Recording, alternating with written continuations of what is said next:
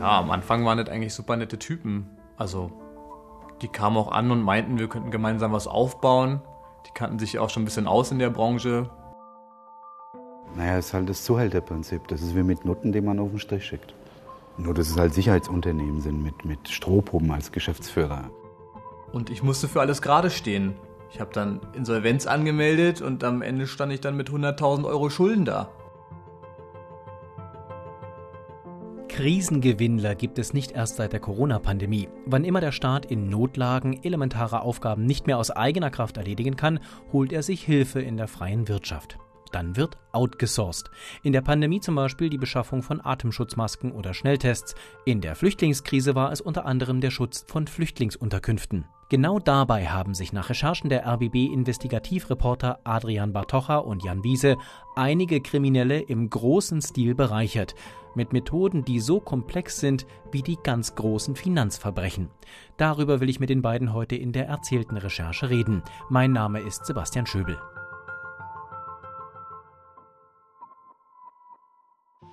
Eure Geschichte beginnt mit Viktor. Arbeitslos, verloren im Leben, perspektivlos und kurz darauf ist er Geschäftsführer einer Sicherheitsfirma. Wie ist es dazu gekommen? Also Viktor ist äh, jemand, der auf der Suche nach Freunden ist, der äh, auf der Suche nach Bestätigung ist, der sonst nichts hat. Er ist arbeitslos, wie gesagt, einsam vor allen Dingen und ist empfänglich natürlich äh, ähm, für Menschen, die ihm das Gefühl geben, dass er was wert ist, dass er was kann. Ähm, er war auf der Suche nach Freunden im Internet, äh, auf diversen Portalen und auf diesem Wege ist er an drei Brüder herangekommen, beziehungsweise sind sie an ihn herangetreten. Äh, natürlich erstmal mit dem Angebot, Freundschaft zu schließen. Im zweiten dann und im dritten Schritt sozusagen der angeblichen Freundschaft hat man ihm angeboten, ein solches Unternehmen zu gründen, mit dem Hinweis oder mit dem Versprechen, dass das alles problemlos laufen würde, ähm, dass man selbst genügend Erfahrung hätte, äh, dass er sich um nichts kümmern müsste ähm, und dass man damit natürlich recht schnell und äh, viel Geld verdienen könnte. Wir müssen dazu sagen, Viktor ist nicht sein richtiger Name. Ihr habt die Namen verändert und auch darüber reden wir noch, denn äh, es mussten viele Namen geändert werden. Ähm, das heißt, er ist Menschenfängern auf den Leim gegangen und was genau ist dann passiert? Was für eine Firma hat er dann da geführt, in Anführungszeichen? Ja, also im, im Prinzip ist nur ein bisschen anders ja das eingetreten, was Adrian gerade erzählt hat. Also er musste sich tatsächlich um nichts kümmern, aber sozusagen mit dem Hintergedanken, dass er sich auch um nichts kümmern durfte. Also in dieser Firma lief halt alles schief, was schief gehen kann, in dem Sinne, dass die Brüder, von denen wir hier reden, nur darauf aus waren, zu betrügen und eben auf betrügerische Weise so viel Geld wie möglich zu machen. Ja. Und ähm, Viktor, der dann doch schon ähm, nach und nach Wind davon bekommt, dass da Leute arbeiten äh, in einer Sicherheitsfirma, die nicht arbeiten dürften, dass betrogen wird auf verschiedenste Weise, darf halt nicht einschreiten, sondern sein einziger Job ist halt die Unterschriften zu leisten, die man als Geschäftsführer nun mal leisten muss und das Geld von der Bank zu holen, ja, und damit das dann bei den Brüdern verteilt werden kann. Vielleicht könnte man noch dazu sagen, dass die Brüder bereits über ein Netzwerk verfügen. Das heißt, sie haben, das haben wir recherchiert, zu dem Zeitpunkt natürlich bereits Kontakte zu Notaren, die ja wichtig sind in dem Zusammenhang. Es geht natürlich um, um Firmengründung, das geht ja nicht ohne Notare. Sie haben Beziehungen zu anderen Firmen, zu mittelgroßen Firmen, äh, die bereits über Aufträge der öffentlichen Hand verfügen. Äh, und das sind natürlich alles Kontakte, die für Sie, für die Brüder sehr hilfreich sind, die bereits vorhanden sind, von denen natürlich Viktor keine Ahnung hat. Was sind das für Firmen, beziehungsweise welche Dienstleistungen haben denn die, hat die Firma, die dieser Viktor dann geführt hat, in Anführungszeichen, überhaupt bereitgestellt? Was haben die gemacht? Nun, die haben innerhalb sehr kurzer Zeit sehr viele Leute zur Verfügung gestellt, von denen es hieß, das seien alles äh, entsprechende Wachleute oder Sicherheitsdienstmitarbeiter mit den entsprechenden Nachweisen, Zuverlässigkeitsprüfung und so weiter und so fort, die sie aber im Grunde nicht hatten. Äh, das ist sehr erstaunlich. Also wir haben darüber auch mit vielen anderen Leuten gesprochen, wie schnell diese kleinen Firmen, die gegründet werden, äh, Leute zur Verfügung stellen. Und es gibt natürlich diesen Bedarf. Es gibt einen großen Bedarf an Sicherheitsdienstmitarbeitern, äh, die dann von diesen Firmen innerhalb von zwei Tagen irgendwie zur Verfügung gestellt werden. Ja, ich erinnere mich an ein Gespräch mit einem Geschäftsführer eines etablierten Sicherheitsunternehmens, der sagte zu uns, ja, die, die sitzen auf dem Nest von Leuten. Ja, das ist richtig bekannt in, in der Branche, ja, dass es da eben diese, diese Leute gibt, diese Hintermänner und die können eben auf Knopfdruck 40, 50, 60, 70, 100 Leute mal eben von irgendwo herholen. Und da Viktor natürlich A keine Erfahrung hatte in diesem Bereich und B dann zunehmend eingeschüchtert wurde, also wir haben ja anfangs bereits gesagt, dass es sich um einen schüchternen jungen Mann äh, handelt, der auf der Suche auch nach Bestätigung ist, ähm, hatte sich das alles irgendwie erzählen lassen hat nicht groß nachgefragt und hat nicht nachgehakt. Er hat ja nicht gefragt, wo kommen die Leute her? Was sind das für Leute? Haben die die entsprechenden Nachweise? Er wusste nicht mal, welche Nachweise benötigt werden. Es hieß, wir machen eine Sicherheitsfirma auf, also läuft es, die Leute, die Brüder kennen sich aus. Äh, insoweit hat er zumindest am Anfang keine Fragen gestellt. Dafür fehlen ihm auch ein bisschen die, die muss man schon sagen, intellektuellen Fähigkeiten. Und genau deswegen wurde er ja auch ausgesucht. Also diese jetzt Brüder, aber diese, diese Leute, diese Hintermänner, die sich gezielt sogenannte Strommänner ähm, suchen, die gucken natürlich nach Menschen, die nicht zu viele Fragen stellen, die nicht zu kritisch sind, weil sonst würde das ja nicht funktionieren. Auf welchem Wege haben die den denn gefunden, den Viktor? Die haben ihn über, äh, über Facebook kennengelernt. Und Viktor hat dann eine Sicherheitsfirma geführt, die äh, Flüchtlingsunterkünfte bewacht hat. Äh, wahrscheinlich nicht nur ein, äh, eine Unterkunft? Es waren, glaube ich, mindestens zwei, in denen sozusagen die Mitarbeiter der Firma eingesetzt wurden. Ähm. Jetzt äh, habt ihr auch in dem Online-Artikel, der auf rbb24.de zu eurer Recherche ähm, zu, äh, publiziert wurde, auch mal so eine Grafik aufgebaut, wie groß das Geflecht der Firmen dieser drei Brüder tatsächlich gewesen ist. Und als ich das gesehen habe und auch äh, verstanden habe, dass da dieser Viktor als Strohmann eingesetzt wurde, hat mich das äh, von der Komplexität tatsächlich erinnert an so große Skandale wie die Panama Papers, wo Strohmänner irgendwelche Fake-Firmen in irgendwelchen äh, karibischen Paradiesen führen, die sie nie gesehen haben, die eigentlich auch nicht wirklich existieren. Ist das tatsächlich auf dem Level so vergleichbar? Das ist strukturell absolut vergleichbar. Ähm, da fällt mir gerade ein, dass ich heute Morgen gelesen habe, dass äh, Trumps Immobilienfirma auch aus 100 Sub, hunderten Subfirmen besteht. Ich musste da absolut an dieses Geflecht denken. Also das ist strukturell absolut vergleichbar und, und das hat uns ja auch zum Beispiel der Zoll im Gespräch bestätigt, dass also diese Art und Weise der Struktur und äh, sich gegenseitig Scheinrechnung zu stellen und über diese ganzen Mechanismen zu arbeiten, wahnsinnig lukrativ ist und es geht auf einer relativ kleinen Skala, wie hier jetzt mit 25 Firmen und es geht natürlich auf einer großen Skala dann Panama Papers. Ja, und es ist in der Recherche sehr interessant nachzuvollziehen, wie dynamisch diese Netzwerke sind. Ja, also äh, die, die Geschäftsführer, die wechseln ständig, die Namen der Firmen wechseln zum Teil, die Adressen wechseln, das geht hin und her und das ist genau das, was auch den Ermittlungsbehörden ähm, das äh, sozusagen das Aufspüren dieser Netzwerke und der Machenschaften so schwierig macht, macht. Weil man muss wirklich hinterher sein. Und wir haben jetzt ja auch sehr, sehr, sehr viel Zeit und Energie investiert, um, um diesem Eingeflecht jetzt äh, auf die Spur zu kommen. Ja? Und das ist einfach schwer. Also, wenn das dir zu viel ist, dann. Also zum Teil äh, äh, ist es auch so, dass die Geschäftsführer da, die angeblichen Geschäftsführer, gar nicht in Deutschland angemeldet sind, sondern irgendwo im Ausland. Einen haben wir beispielsweise haben wir in Bulgarien ausfindig machen können, in einem ganz kleinen Dorf. Das ist natürlich für deutsche Ermittlungsbehörden, wenn es dann wirklich irgendwie ans Eingemachte geht, äußerst schwer an die Leute ranzukommen und da die Schuldigen, die Verantwortlichen zu finden.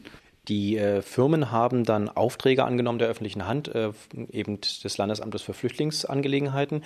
Ähm, jetzt die Frage, warum fällt das nicht auf? Oder erstmal die Frage, wie genau, bevor wir zu der Frage kommen, wie genau haben die denn dann Geld tatsächlich verdient? Also wie, was ist der, wie, wie sind die auf ihren Profit gekommen? Naja, also wichtig ist zu verstehen, die haben nicht direkt Aufträge beim Landesamt für Flüchtlinge, sondern sprechen gezielt größere, etabliertere Sicherheitsunternehmen an, die dann Aufträge haben und ähm, äh, beim LAF. Und dort werden sie dann als Subunternehmen tätig oder als Subunternehmen eines anderen Subunternehmens, das bei dem großen, bei der großen Firma äh, sozusagen arbeitet, dann und dann so vor Flüchtlingsheimen steht. So funktioniert das erstmal grundsätzlich. Und der Gewinn wird dadurch gemacht, dass man die Leute zum Beispiel nicht ordentlich bezahlt, offiziell nicht ordentlich bezahlt, sondern schwarz arbeiten lässt. Und dann über Scheinrechnungen das Geld akquiriert, was man braucht, um die Leute schwarz zu bezahlen und den Rest für sich abzuziehen. Hm. Aber das muss doch einer erfahrenen Sicherheitsfirma, die vielleicht so einen großen Auftrag annimmt und das dann an kleinere Firmen weiterdelegiert, denen muss das doch auffallen. Den müsste das auffallen.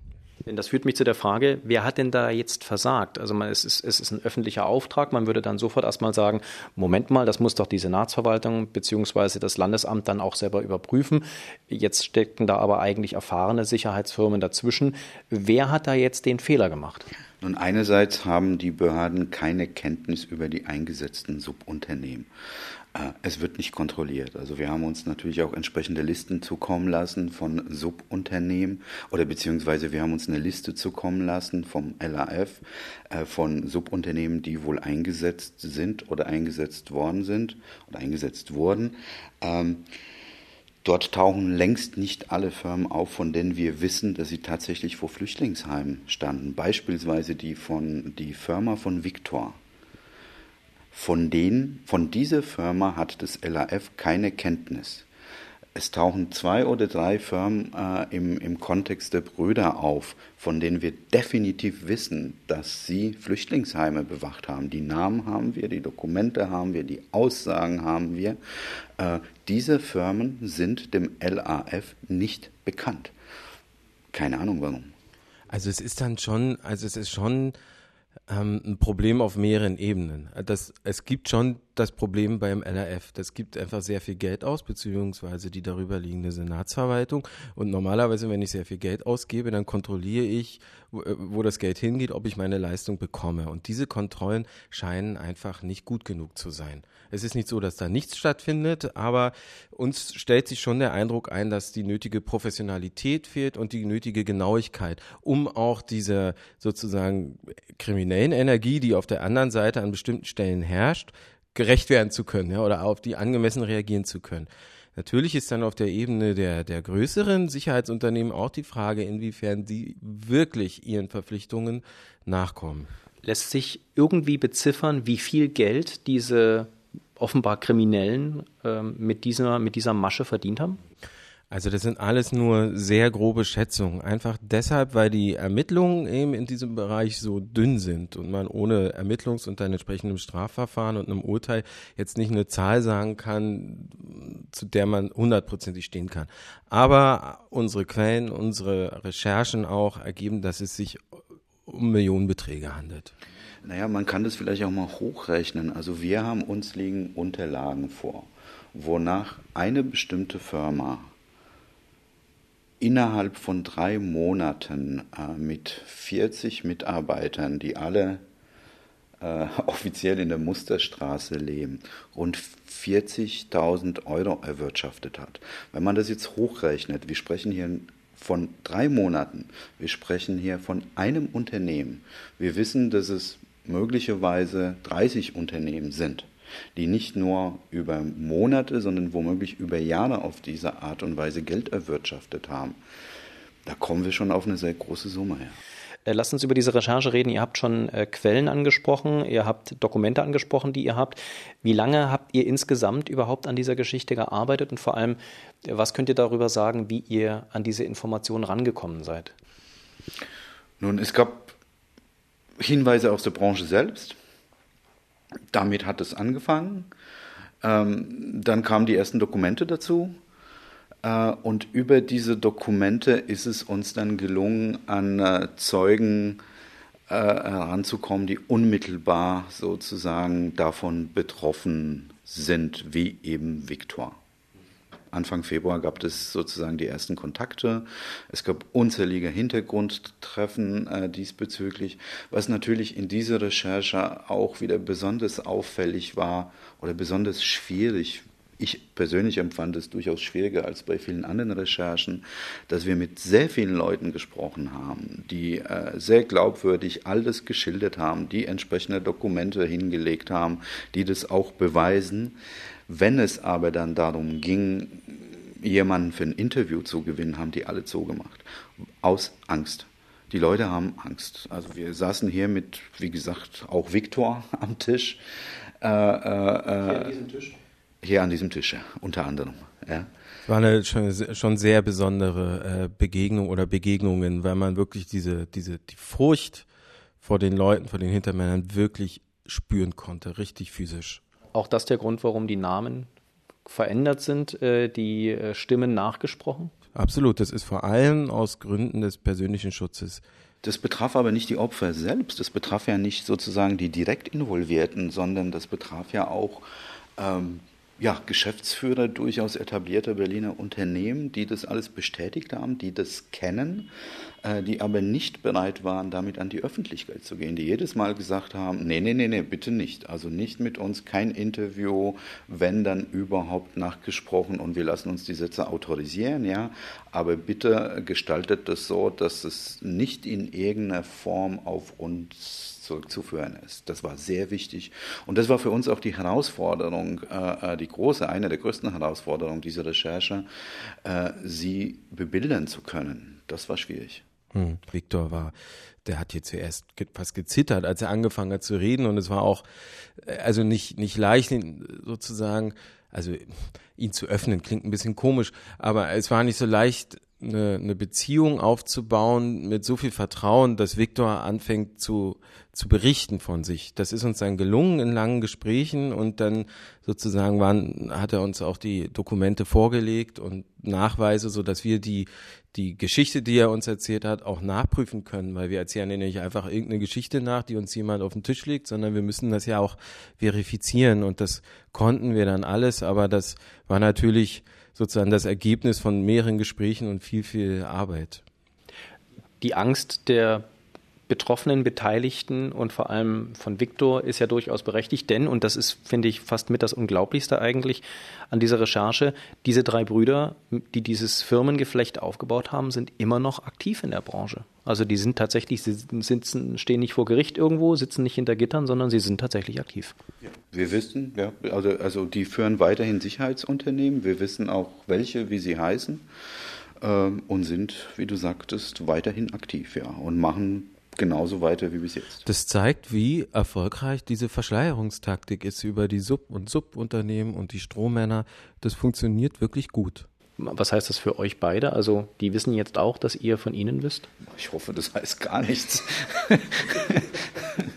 also, ehrlich gesagt, hoffen wir, dass die. Äh, dass auch wir das jetzt so anonymisiert und verschleiert haben, dass das auch jetzt nicht auf uns direkt zufällt. Naja, ich denke, es ist halt unser, unsere Arbeit. Also in erster Linie ist es wichtig, die Zeugen zu schützen. Also das ist die Verantwortung, die wir haben. Das war uns sehr wichtig in dieser Arbeit, besonders wichtig, weil, wie gesagt, wir Leuten begegnet sind, die tatsächlich Angst hatten. Äh, wir machen unsere Arbeit und versuchen, die so gut wie möglich zu machen und machen sie halt sauber. Das ist uns wichtig. Ja. Ähm, was natürlich schon auch uns klar ist, dass Sie ja die Öffentlichkeit scheuen. Und wenn sozusagen, auch auf deine Frage jetzt hier abzielte, uns jetzt irgendwas passiert, dann äh, in diesem Kontext, dann fällt das ja relativ schnell auf sie zurück. Und das ist das Schädlichste für solche Geschäftsgebaren ist immer Öffentlichkeit und das wiederum schützt uns natürlich. Wir haben das Gespräch begonnen mit Viktor, dem Mann, der keine Perspektive hatte, Freunde suchte und dann von Menschenfängern ausgenutzt wurde, kann man ja nicht anders sagen. Äh, wir beenden das Gespräch auch mit ihm. Äh, wie geht es ihm denn heute? Welche Konsequenzen hatte es für ihn, dass er diesen Leuten auf den Leim gegangen ist? Tja, ihm geht's nicht gut. Also, weil zum einen hat er immer noch Angst vor diesen Leuten. Das ist das eine. Zum anderen ist er tief verschuldet und äh, musste Privatinsolvenz anmelden, denn es ist ja so, dass man als offizieller Geschäftsführer nun mal haftet für das, was die GmbH macht. Und ähm, nun ist er dafür verantwortlich. Und weil er die ganzen Schulden, die die Firma hat, nicht bezahlen kann, ist er jetzt selbst privat in Insolvenz. Er ist weiterhin arbeitslos und sucht jetzt einen neuen Job. Ähm, den wird er in der Sicherheitsbranche definitiv nicht mehr finden. Adrian Batocha, Jan Wiese, vielen Dank für das Gespräch, für eure Zeit und für die Recherche. Wir haben zu danken. Vielen Dank.